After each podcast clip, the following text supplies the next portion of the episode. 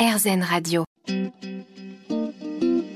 Namasté, le yoga avec Natacha Saint-Pierre. On fait attention à nous, on prend soin de notre santé sur RZN Radio et ça on le fait dans le yoga depuis très très très longtemps et les années 90 sont un virage où finalement on est dans ce monde très commercial, très capitaliste.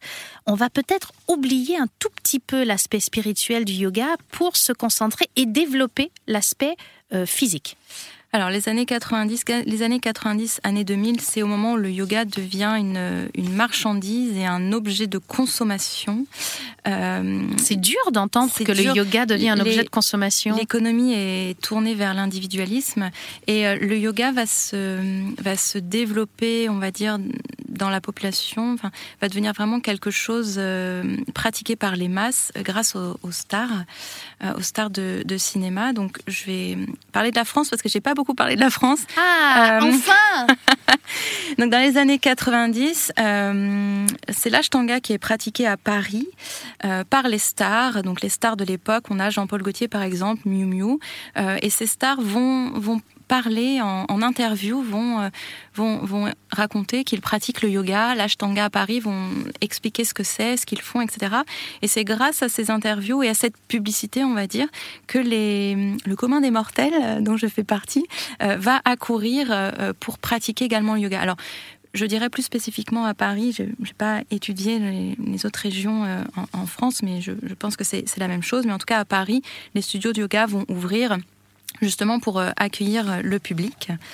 Et dans ces studios de yoga au départ, est-ce que on va enseigner dans les années 90 la méditation ou est-ce qu'on divise méditation et cours de yoga? Parce que je me souviens avoir vu dans les années 90-2000 des, euh, des studios de méditation, des cours de méditation, des, des associations de méditation, jamais en lien avec le yoga.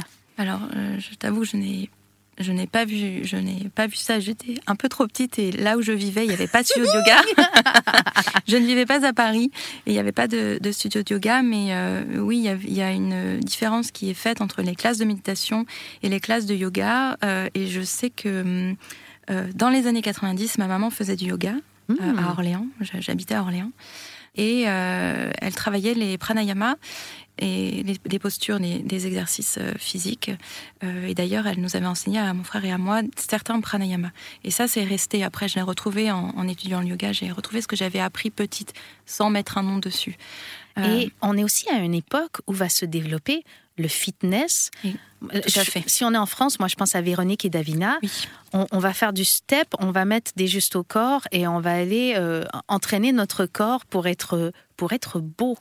Et voilà, le, yoga va, devenir. Euh, je fais du yoga comme je prends un cours de fitness ou un cours de. Euh, Et le but, est-ce que c'est d'être en bonne santé ou est-ce que c'est d'être physiquement beau? On est à l'époque 90, des top modèles aussi. Hein. Exactement. Je, pense que le but, c'est d'être beau, d'être. Euh, comme tu disais, on parlait des top modèles, c'est la chasse à la graisse. Est-ce que si je me contorsionne euh, devant le miroir dans telle posture, est-ce que mes bourrelets de graisse vont ressortir ou pas? Euh, Je pense qu'on est vraiment dans, dans, ce, dans cette approche-là euh, plus physique, être beau sur la plage en, en, maillot de bain. Donc, quelques années auparavant, dans les années 60-70, on pratique le yoga postural, mais on est dans le culte de la santé. Et là, on va être dans le culte de la beauté. Le, culte est minime, mais c'est le, culte, le culte du corps. Mais c'est vraiment en lien avec, euh, avec ce qui se passe on va dire autour de nous, c'est-à-dire que euh, aujourd'hui, euh, euh, ceux qui mettent en avant les modes, ce sont plus les, les favorites ou les reines, bah, ce sont les stars de, de cinéma. Même aujourd'hui, ce sont même les influenceurs des réseaux sociaux. et les, les, populations vont s'inspirer de ces icônes-là, les icônes contemporaines. et c'est comme ça que les modes se font et, et se défont ou évoluent. Finalement, le yoga représente le monde dans lequel il est à chaque époque. Exactement, et c'est ça que je trouve intéressant et, que je n'aime pas le, le, fait de dire, euh, j'en parlais euh, plus tôt, euh, tu ne fais pas un vrai yoga, ce que tu fais, c'est pas du yoga. Le, yoga évolue complètement. Alors, je, je, reste pour moi, le yoga, ce n'est pas uniquement un exercice de fitness où je veux avoir des belles fesses pour aller à la plage. Euh, c'est vraiment un art de vivre. Ça concerne autant l'esprit que le corps. Euh, donc les exercices de respiration, la méditation, le travail sur soi, sur le tapis, en dehors du tapis est très important pour moi. C'est mon avis personnel. si, je voulais avoir uniquement des belles fesses, ben, je vais juste à la salle de gym à côté et je vais aller faire du step. Oui, et ça fonctionne tout autant. Restez avec nous parce qu'on vous parle dans quelques instants sur RZN Radio des organismes d'accréditation euh, autour du yoga. Ça aussi, c'est un autre business et on en parle dans un instant dans Namasté. Namasté, le yoga avec Natacha Saint-Pierre. De retour avec Pauline Testard, notre invitée aujourd'hui. On parle de la transmission du yoga depuis déjà deux semaines.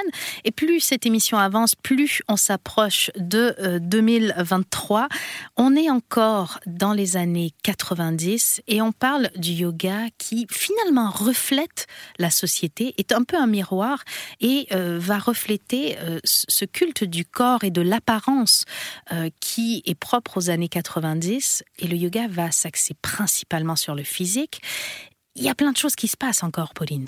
Exactement. Et euh, même avant les années 90, euh, on retrouve des championnats de yoga, alors en Inde et aux États-Unis. Pas seulement aux États-Unis, mais en Inde aussi, avec deux fédérations, International Yoga Sport Federation et USA Yoga. Et dans ces championnats de yoga, alors euh, c'est une compétition. C'est une compétition de yoga, donc euh, on est loin de l'art de vivre là. Exactement, un yoga compétitif, on peut parler d'oxymore, c'est vraiment euh, à l'opposé.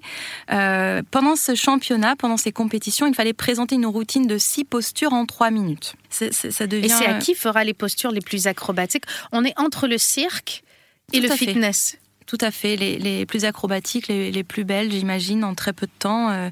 on est presque dans le dans un un championnat de CrossFit, j'ai l'impression. Oui, c'est un peu ça. Euh, dans les années 90, en 97, on a Yoga Alliance, euh, ah que les professeurs du yoga connaissent, qui est euh, montée, qui est une organisation américaine. Oui, parce que ça, je veux le dire aux auditeurs, il existe, pour ceux qui connaissent pas, si vous n'êtes pas professeur de yoga, des, des, des écoles, des associations qui vont se monter et qui vont valider les diplômes de vos professeurs Alors, c'est assez compliqué, c'est-à-dire que le yoga n'a pas été reconnu comme un sport malgré les tentatives des championnats de yoga aux États-Unis, euh, ils n'ont pas réussi à faire en sorte que le yoga est un sport, donc il n'y a pas de réelle fédération.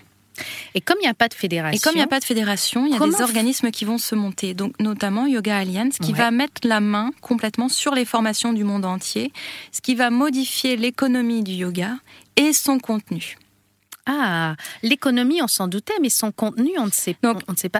Et quelle est la légitimité de cette association? Parce que on va rentrer dans des choses très glissantes. Très glissantes. Je ne suis pas forcément d'accord. Plus, plus j'avance dans moi, dans, dans, mes années, on va dire, d'enseignement, moi, je suis d'accord avec euh, Yoga Alliance, parce qu'il faut savoir que euh, Yoga Alliance, euh, en tant que professeur, si je veux être reconnu par Yoga Alliance, même si j'ai un diplôme Yoga Alliance, il faut que je, je paye une cotisation, je sais plus, vous de soyez membre.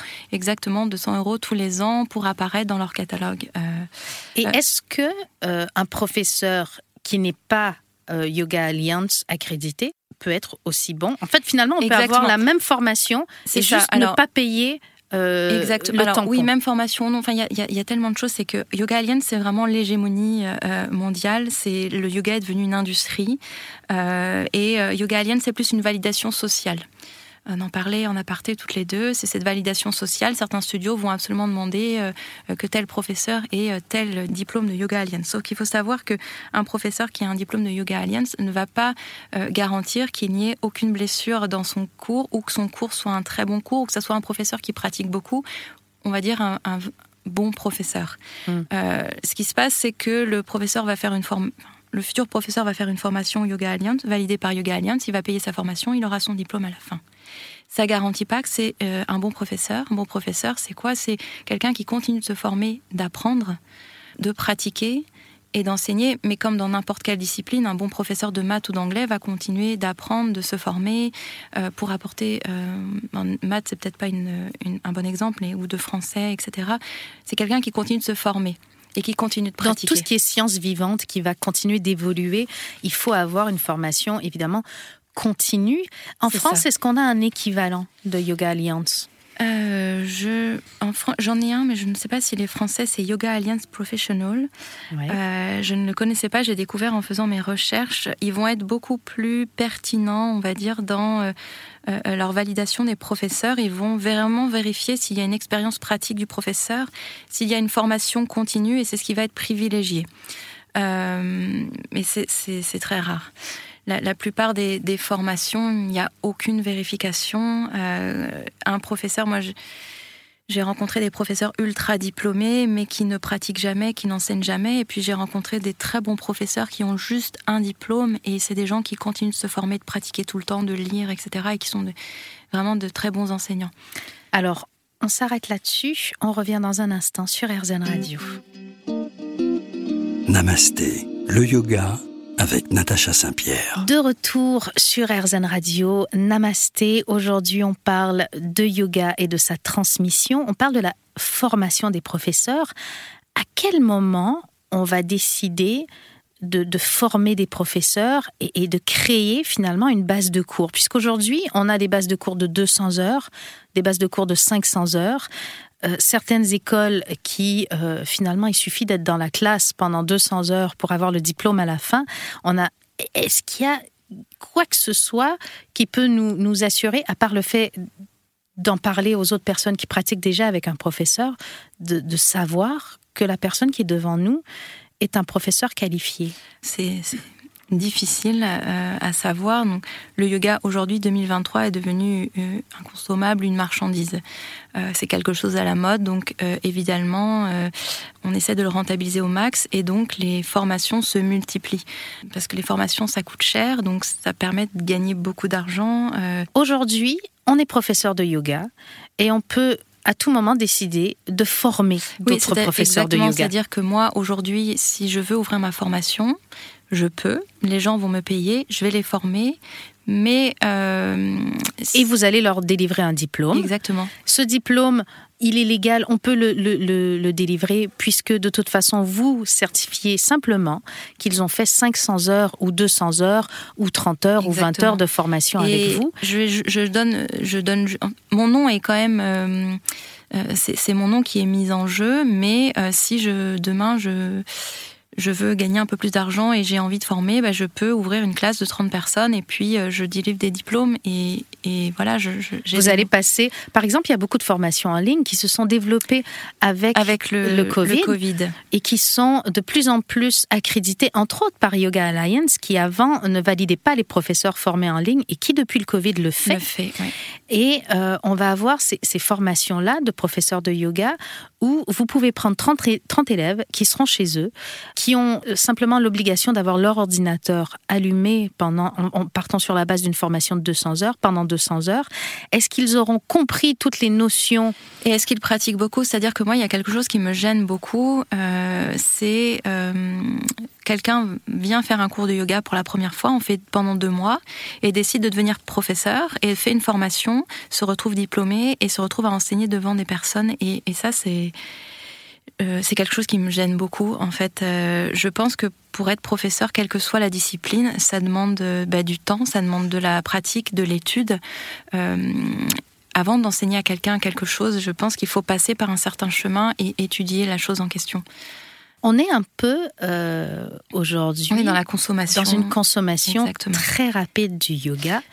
Malgré tout, on arrive à trouver encore, euh, et vous en êtes la preuve, Pauline, des gens qui euh, ont un respect pour cette science qui est le yoga et pour les, élèves qui viennent vers eux et qui ont envie d'offrir à ces élèves, à ces pratiquants, le meilleur de ce que le yoga a à offrir. Et le meilleur de ce que le yoga a à offrir ne passe pas nécessairement par le culte du corps. Oui, et euh, c'est ce que je dis souvent aux élèves. Je leur dis quand vous commencez le yoga ou même quand vous continuez le yoga, euh, continuez d'explorer différents cours, différents professeurs.